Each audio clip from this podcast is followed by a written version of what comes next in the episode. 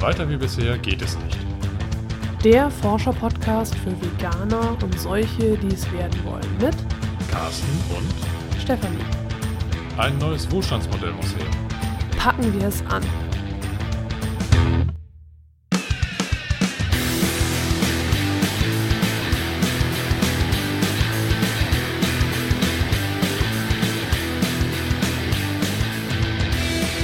Heute möchte ich einmal kurz über die Frage sprechen, ob es glückliche Milchkühe geben kann.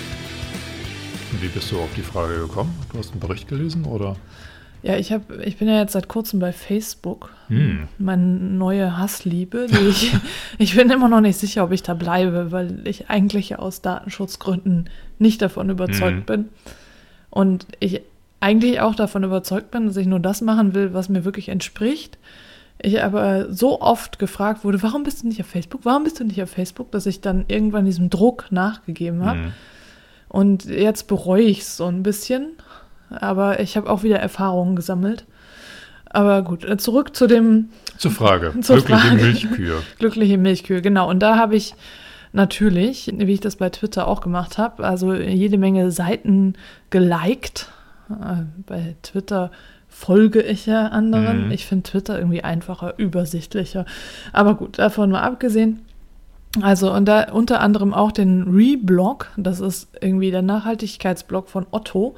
Ich bin nämlich eingeladen woll worden, wollen, eingeladen worden, Wollen. Woll, die, die woll. wollten dich haben. woll, woll, woll, Sie verstehen. Ja. Also jedenfalls bin ich eingeladen worden zu einem Workshop, äh, dem Rethink Workshop. Der kommt noch im Oktober und das ist, äh, wird veranstaltet von diesem Reblog. Hm. Und ja, ich, tatsächlich muss ich da für diese Einladung muss ich Katrin und Daniel danken von dem Bewegt-Blog. Mhm. Die haben auch einen ganz tollen Podcast. Da geht es um Laufen und vegane Ernährung. Ja. So, da nochmal eben Werbung gemacht. Also jedenfalls die von diesem Reblog.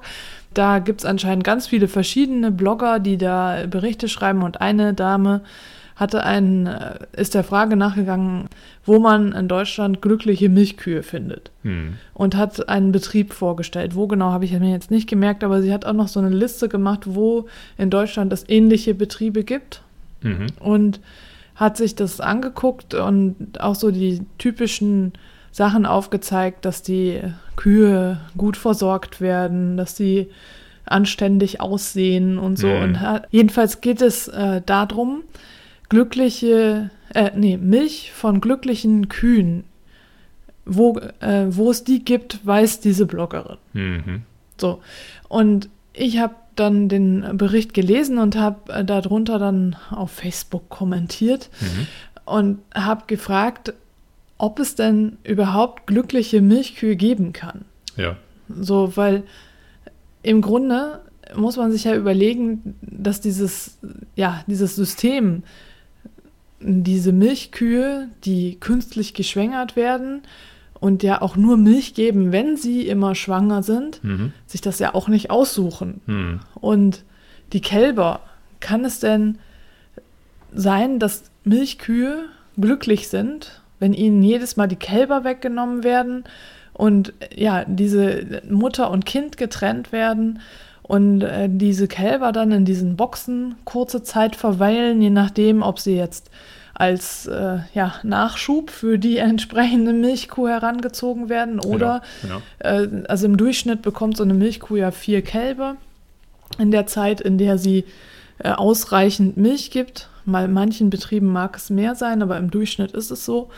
Und von äh, diesen vier Kälbern ist es meistens eine 50-50 Chance, äh, ob es jetzt eine männliche oder eine weibliche Kuh, äh, also ein Kalb, ein Kuh ist natürlich immer weiblich, aber Ja, ob es jetzt männlich ja. oder weiblich wird.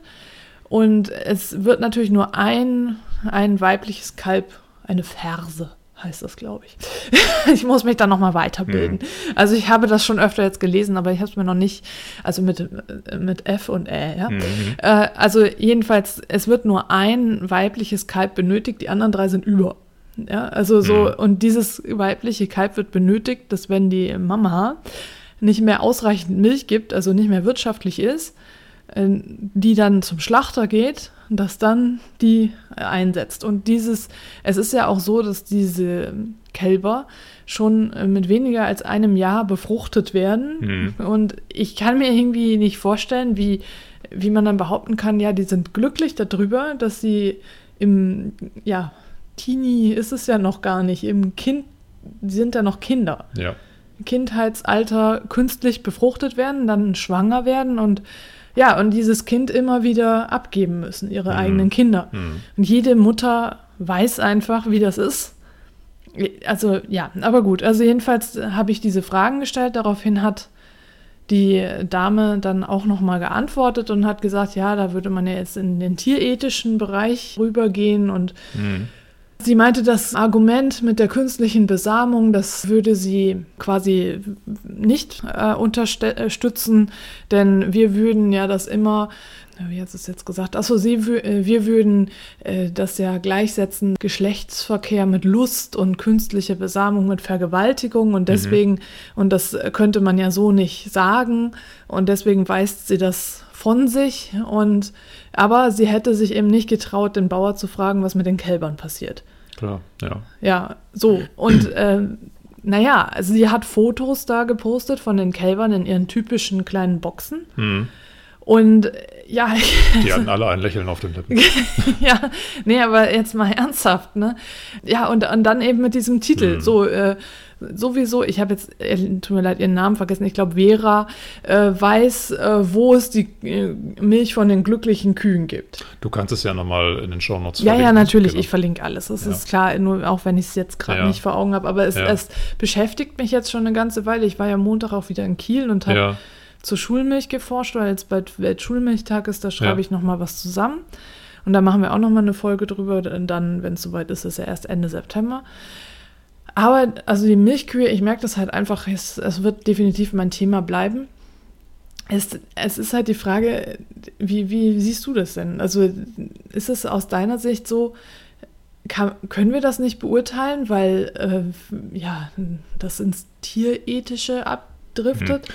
Mal grundsätzlich, als du mich vorhin gefragt hattest, ob wir über diese Frage sprechen können, gibt es glückliche, glückliche Kühe. Milchkühe. Milchkühe, genau.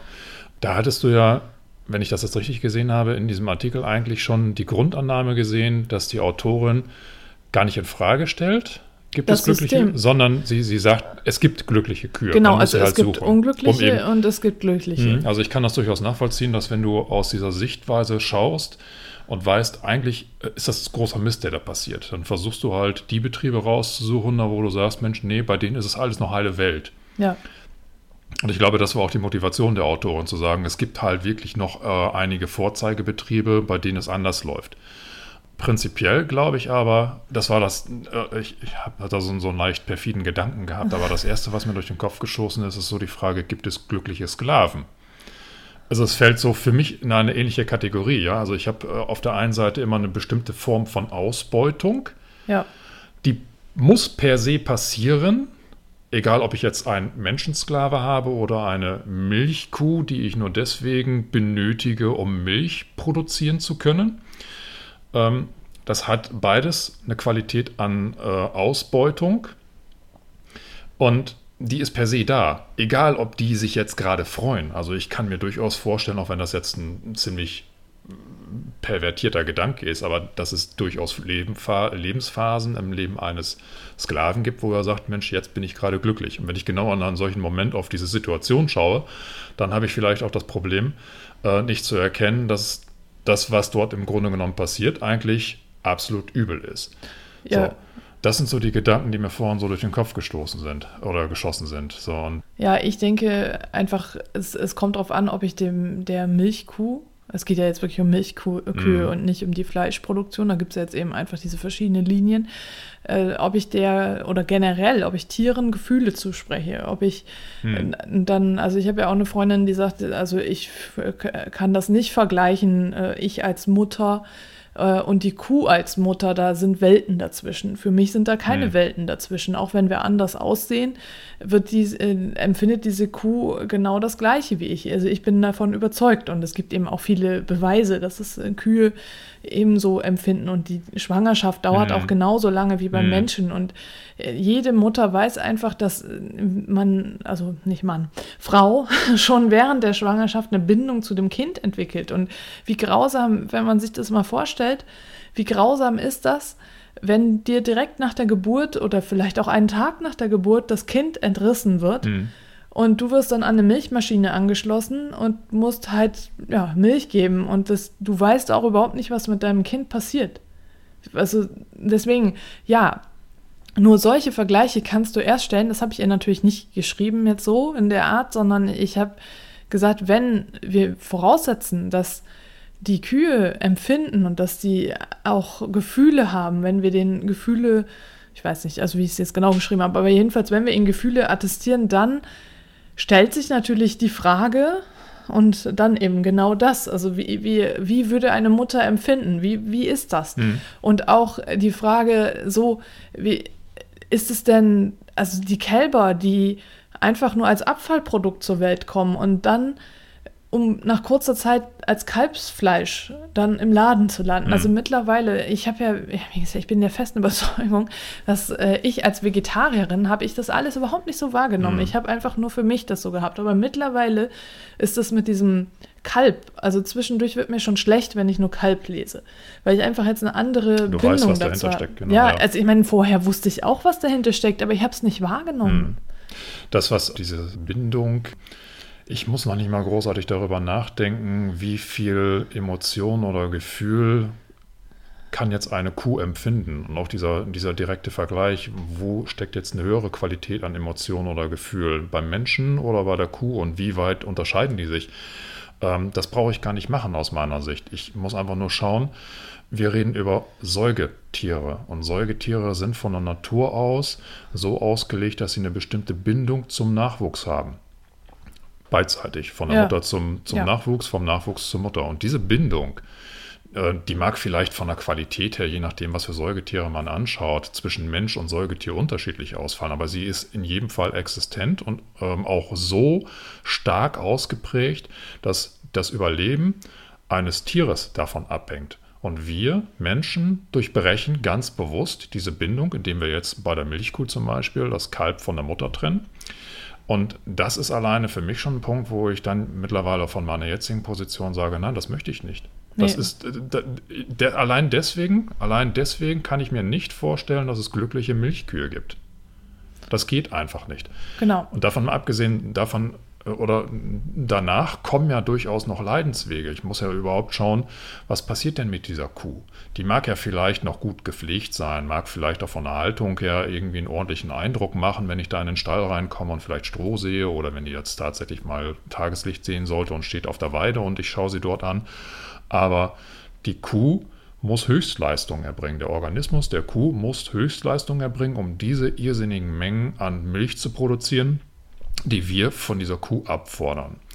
Das ist nicht mehr natürlich, was dort passiert. Also ähm, natürlich wäre, dass die Kuh eine Milchmenge produziert, die ausreicht, um dieses Kalb zu ernähren. Aber die Milchmenge ist deutlich geringer als das, was heute Kühe leisten müssen, damit sie noch wirtschaftlich profitabel sind. Das heißt, da habe ich alleine schon von diesem wirtschaftlichen Aspekt her einen bestimmten Grad an Ausnutzung, ähm, den ich ganz schwer, also ich persönlich ganz schwer damit in Einklang bringen kann, zu sagen, okay, ich, die, die Kuh könnte glücklich sein, wenn ich sie an der Stelle einfach ausnutze, indem ich eine ähm, Kuh mit äh, Hochleistungsfutter fütter, unter Haltungsbedingungen ähm, halte, die zum vorzeitigen Verschleiß führen. Also allein Ja. der Lebenszyklus dieser Kuh ist ja deutlich verkürzt. Ein Viertel oder ein Fünftel dessen, was sie normalerweise in der freien Wildbahn unter artgerechter Haltung, also in der Freiheit quasi erleben würde. Ähm, plus eben diese dauerhafte, äh, dieser dauerhafte Verbleib in einer Extremsituation. Die Kuh ist ja die meiste Zeit ihres Lebens schwanger. Ja. So, Genau. das ist ja keine, keine natürliche ähm, Lebensweise für die Kuh. So, und ähm, da fällt es mir, äh, es fällt mir nicht schwer. Ich kann kategorisch sagen, es gibt keine glücklichen Milchkühe. Egal wie proper die jetzt aussehen, wenn ich in einen Vorzeigebetrieb reinschaue. Und da waren auch noch andere Kommentare, die genau in die Richtung gehen. Es gibt keine glücklichen Milchkühe. Ich sehe aber immer noch diesen, diesen Shift sozusagen, also dieses einerseits, äh, was ich früher eben auch hatte, dass ich gedacht habe, so ich kaufe Biomilch und ich kaufe Bio-Eier und mhm. so. Also, nach, im, also genau das, was wahrscheinlich auch die Intention dieser Autorin ist, dass sie eben auf der Suche ist nach der bestmöglichen Haltung. Genau. Aber mittlerweile sind wir halt da, dass wir, dass ich sage jetzt einfach mal wir, weil ich davon ausgehe, dass du mhm. auch so denkst, ähm, dass wir das System einfach in Frage stellen. Ja, da Dieses kommt wieder dieser Spruch, es gibt nichts Gutes im Bösen. Ja. ja? Also es ist jetzt krass ja. ausgedrückt, das System als grundlegend böse zu identifizieren. Es ist wahrscheinlich nicht böse. Nein, es fällt eher so in den ja. Bereich, das Gegenteil von gut gemacht ist gut gemeint. Ja, die meinen es ja gut. Ähm, aber, aber, genau, im Grunde hm ist es einfach das System, was schlecht ist. Und da kann man eben noch so viel dran rumdoktoren und noch so schön die Haltung und noch denen irgendwie grüne Blümchen bringen oder was mhm. auch immer. Äh, es es bringt einfach nichts. Also glückliche Milchkühe kann es aus unserer Sicht äh, nicht geben. Es gibt vielleicht den glücklichen Bauern und den glücklichen Kunden, die sagen, alles tutti, alles toll. Ja. Aber die Kuh ist aus meiner Sicht definitiv nicht glücklich. Ja, ich, ich erlebe das, also es ist viel auch, was wir uns so vormachen, ne, was wir sehen mhm. wollen. Also so, es, ja, es ist immer wieder die Matrix, ne? Also so, wir so sind, wir sind, wir erschaffen, ja, jeder erschafft sich seine eigene Wirklichkeit. Mhm. Das ist ja auch tatsächlich so. Und wir, auch wir sind ja nicht perfekt, ne? Auch wir äh, wissen noch ganz vieles nicht. Und auch wir äh, sehen nur einen Teil davon. Und wir gucken jetzt halt dahinter, hinter diese Welt. Mhm. wie bei der Matrix, da sind wir halt schon ausgestiegen und sehen das Problem. Äh, für viele ist es aber einfacher, das Problem nicht zu sehen. Ja. So, es geht ja gar nicht darum, dass man das Problem kennt und dann sagt, ja, ist mir doch egal. Ich würde halt sagen, wenn ich das Problem kenne und dann sage, ja, es ist mir doch egal, ich äh, trinke trotzdem Milch, dann ist es was anderes, oder? Dann bist du aber schon zu dieser Erkenntnis gekommen, zu sagen, okay, da passiert etwas, was ich im Grunde genommen nicht gut heiße, aber ich ignoriere es einfach. Ja. Ne? wenn ich dann, das weiß, genau. genau. Ich glaube, ein Großteil davon, die lassen es halt nicht an sich heran. Die sind ja. vielleicht kognitiv, haben die es irgendwie schon mitbekommen, aber so auf der emotionalen Ebene zu verstehen oder zu fühlen, nachzuvollziehen, nachzufühlen, was da passiert. Ähm, das haben eben die meisten noch nicht gemacht. Und ja, und das ist eben auch ein Prozess. Das war bei uns ja genauso. Genau. Ich wusste auch schon länger, dass das nicht okay ist mit den Milchkühen und habe mhm. aber immer noch nicht den Schritt gemacht. Und jetzt, seit ich mich da so lange mit beschäftige, ist es halt so, also je mehr, also meine Meinung ist, je mehr wir uns mit dem Thema beschäftigen, desto weniger können wir in diesem System bleiben. Äh, da gebe ich dir recht, weil bei mir war ja die Anfangssituation gar nicht durch diese Tierqual-Ausnutzung oder diese ethischen die Argumente begründet. Ne? Ne? Bei mir war es einfach gesundheitlich. Ja. Und erst nachdem ich dann gesagt habe, nein, ich verzichte eben auf diese Produkte, ich nehme jetzt keine, ich trinke jetzt keine Milch mehr, ich esse keinen Käse, keinen Joghurt, ähm, habe ich dann erstmal angefangen, mich mit diesen ganzen Themen auseinanderzusetzen, quasi hinter die Kulissen zu schauen, ja. was passiert denn da überhaupt. Genau. Mittlerweile bin ich so auf einem Stand, wo ich sage, ja, die ethischen Aspekte, also das, was, diese Grausamkeiten, die sich da, also für mich sind es Grausamkeiten, die sich ja. da im Hintergrund abspielen, die sind sogar noch erdrückender, als zu sagen, was mir persönlich gesundheitlich passieren könnte. Also ist, ich will jetzt Milch nicht als Gift verteufeln. Es mhm. hat äh, einfach nur ähm, nicht die gesundheitliche Auswirkung, die ich mir davon versprochen habe und ist eigentlich eher kontraproduktiv auf die lange Sicht gesehen. Aber die Motivation zu sagen, nee, ich, ich bleibe jetzt genau bei dieser Entscheidung, ich werde definitiv keine Milch mehr konsumieren, keine Milchprodukte mehr, ist, nachdem ich hinter die Kulissen geguckt habe, erstmal genau aus diesen ausbeuterischen oder tierethischen Aspekten begründet. Ja. ja. Ja, ich, ich glaube auch. Also wenn du, liebe Hörerinnen, liebe Hörer, da noch eine Meinung zu hast, wenn, also schreib uns gerne einen Kommentar. Was denkst du, gibt es glückliche Milchkühe? Vielleicht hast du da eine andere Meinung. Wir sind mittlerweile davon überzeugt, dass es keine glücklichen Milchkühe geben kann. Ja, also da positioniere ich mich ganz klar. Ja. Auch wenn ich mich da irgendwie gesellschaftlich mehr so an, an irgendeine Extremposition dann äh, ja. stelle. Aber also wir, wir sagen nicht, dass die Bauern alle böse sind und schlecht und was weiß ich was. Darum geht es überhaupt gar nicht. Nee, es sind also keine kategorischen Tierquäler oder sowas, nee. wo man dann sofort denken könnte, wenn man sagt, es gibt keine. Es geht jetzt, es geht um die Kühe, es genau. geht um das System, also um, um diese Art und Weise, wie wir damit umgehen. Also das, dieses, es, es ist einfach dieses Nutztier. Ne? Der so. einzelne Bauer, der muss ja auch bis zu einem gewissen Punkt das Wohl des Tieres im Auge behalten, weil sonst ist das Tier ja nicht wirtschaftlich. Ja. Ne? Aber genau da hört es dann wieder auf. An der Stelle, wo man dieses Wirtschaftliche mit einbringt, kann der Bauer gar nicht anders, Ja, als das Tierwohl zurückzustellen, weil wenn er das nicht machen würde, würde er seine eigene Existenz, die Existenz seines Hofes, das ist ja ein Unternehmen, da stecken ja Arbeitsplätze hinter, da steckt Genau. die Familie hinter. Er kann nicht das Maximum an Tierwohl erreichen. ja und sein, sein äh, sagen wir mal, sein Geschäftsmodell würde ja gar nicht funktionieren, wenn er der gleichen Ansicht wäre wie wir. Er bräuchte einfach ein ganz anderes Geschäftsmodell. Er müsste dann Pflanzenmilch herstellen. Ja, oder er, er macht halt so, ein- so ein, wie heißen die, äh, so wie äh, Hofbutenland oder so. Ja, ja klar, also ein, ein Lebenshof ja, oder sowas. Lebenshof, ja, aber das ist ja, wie gesagt, nicht sein Geschäftsmodell. ne? Nein, aber ja. es, es, es würde einfach, sein Geschäftsmodell würde platzen, wenn er so denken würde wie wir. Und deswegen kann er ja gar nicht anders. Also Genau. solange er nicht umdenkt, äh, kann er nicht anders und es muss dabei bleiben. Und ich denke natürlich, äh, es wirkt so, als würden die Bauern, die jetzt zum Beispiel in dem Bericht vorkommen, Hm. äh, die ja, es gibt ja, es gibt solche und solche, ja, die vielleicht äh, ein bisschen, es gibt welche, die mehr profitorientiert sind Mhm. und es gibt welche, die sehr tierlieb sind, sage ich mal. Also es ist ja auch so, der, ich meinen Vergleich immer mit ähm, Pferdereiten, Reiter. Äh, ich bin ja auch jahrelang geritten und mittlerweile bin ich der Meinung, was für ein Blödsinn. also ja, tut mir leid, aber ich habe also wirklich jetzt mittlerweile reift die Erkenntnis, dass ein Pferd vielleicht gar nicht so gerne möchte, dass ich auf dem Rücken sitze und äh, es mit einer Gerte, Sporen und einer Kandare, äh, oh gut, mit Kandare bin ich ganz selten geritten, aber Mhm. mit äh, Gebiss im Maul und an den Zügelzerren und was weiß ich was traktiere.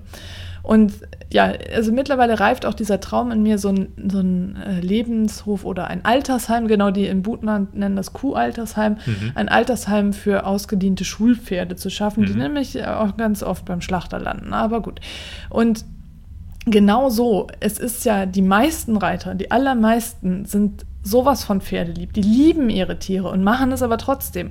Und genauso ist es bei den meisten Bauern dann, nehme ich an, auch. Die lieben wahrscheinlich ihre Tiere Mhm. bis zu einem gewissen Grad, aber machen das trotzdem, weil, weil das System einfach so ist und weil, weil, weil es deren Überzeugung ist. Ja, die wachsen ja auch damit auf. Das sind ja, Ja. häufig übernommene ähm, Land, landwirtschaftliche Betriebe, die Ja. vom Eltern oder einem Großelternteil schon stammen. Und das ist ja über Traditionen hinweg dann ähm, ja, eine, eine, ziemlich große Prägung. Und die zu hinterfragen, da zu hinterschauen, zu sagen, nee, ich kann das jetzt nicht mehr, das ist natürlich ein extrem großer Schritt, das verstehe Ja, ich schon. gut. Also ich meine, der Jan Gerdes vom Hof Butenland hat das ja gemacht. Er war vorher ja auch Mhm. Milchbauer und macht das jetzt, wobei der, das ist jetzt auch schon irgendwie 10 oder 15 Jahre her, ne, Ja. dass er das gemacht hat. Ja, also es ist jetzt ich nicht erst vor kurzem. Schritt. Also ich ziehe da mal Ja. Mut vor. Das ist echt schon eine gute Leistung. Die haben da auch jetzt so mittlerweile irgendwie, ich glaube, die älteste Kuh, die da lebt, ist 16 oder 17. Also so, so alt werden die ja nie im normalen Betrieb. Nee. Also von daher, ja, Was man aber auch nochmal dazu sagen muss, gefährlich ist natürlich bei solchen Artikeln, der Leser ist geneigt zu sagen, ja, sowas gibt es.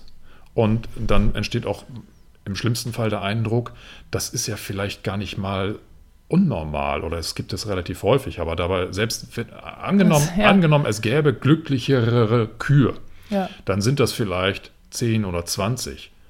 Also ein oder zwei Betriebe, vielleicht also, ja, wobei ne? sie hat irgendwie, glaube ich, zehn Betriebe in ganz Deutschland oder so ja, gut. aufgezählt. So, und wenn du dann aber hochzählst, wie groß sind die Betriebe, Ja, was ja. hast du dann an, an Kühen darum und wie viele Kühe sind insgesamt in Deutschland stationiert, wollte ich gerade schon sagen, halt, äh, die aber Die auch, ja, ähm, Ja. das sind natürlich ganz andere Größenordnungen. Da sprichst du irgendwie, keine Ahnung, im Prozent oder vielleicht sogar im Promillebereich. Ne? Ja. Also wird ein ganz anderes Bild äh, projiziert. Das Ja. hat mit der Wirklichkeit da draußen relativ wenig zu tun.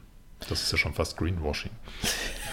Komm, also äh, übrigens äh, su super Stichwort. Ne? Es ist ja jetzt September und wir haben auch äh, herzlichen Dank für die Teilnehmerinnen an den Buchverlosungen. Ich habe auch die Gewinnerinnen schon angeschrieben.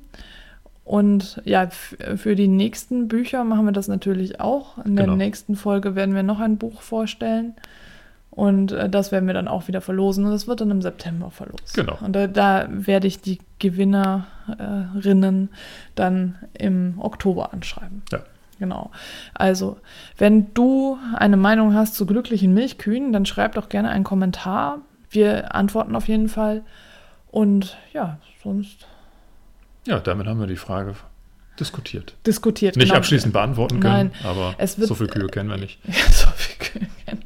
Nicht, doch, du hast auch jetzt auf der Arbeit ein paar Kühe kennengelernt, so nebenan, auf der Wiese. Ja, super. Aber es sind Fleischkühe, also sind von daher Fleischkühe. keine Milchkühe kannst du auch wieder nicht. Ja. ja, ist aber nur eine Handvoll. ja. Gut, war nicht repräsentativ. Ja. Egal. Gut, Wir machen demnächst noch eine repräsentative Kuhbefragung. genau, richtig. Die rennen über die Wiesen und.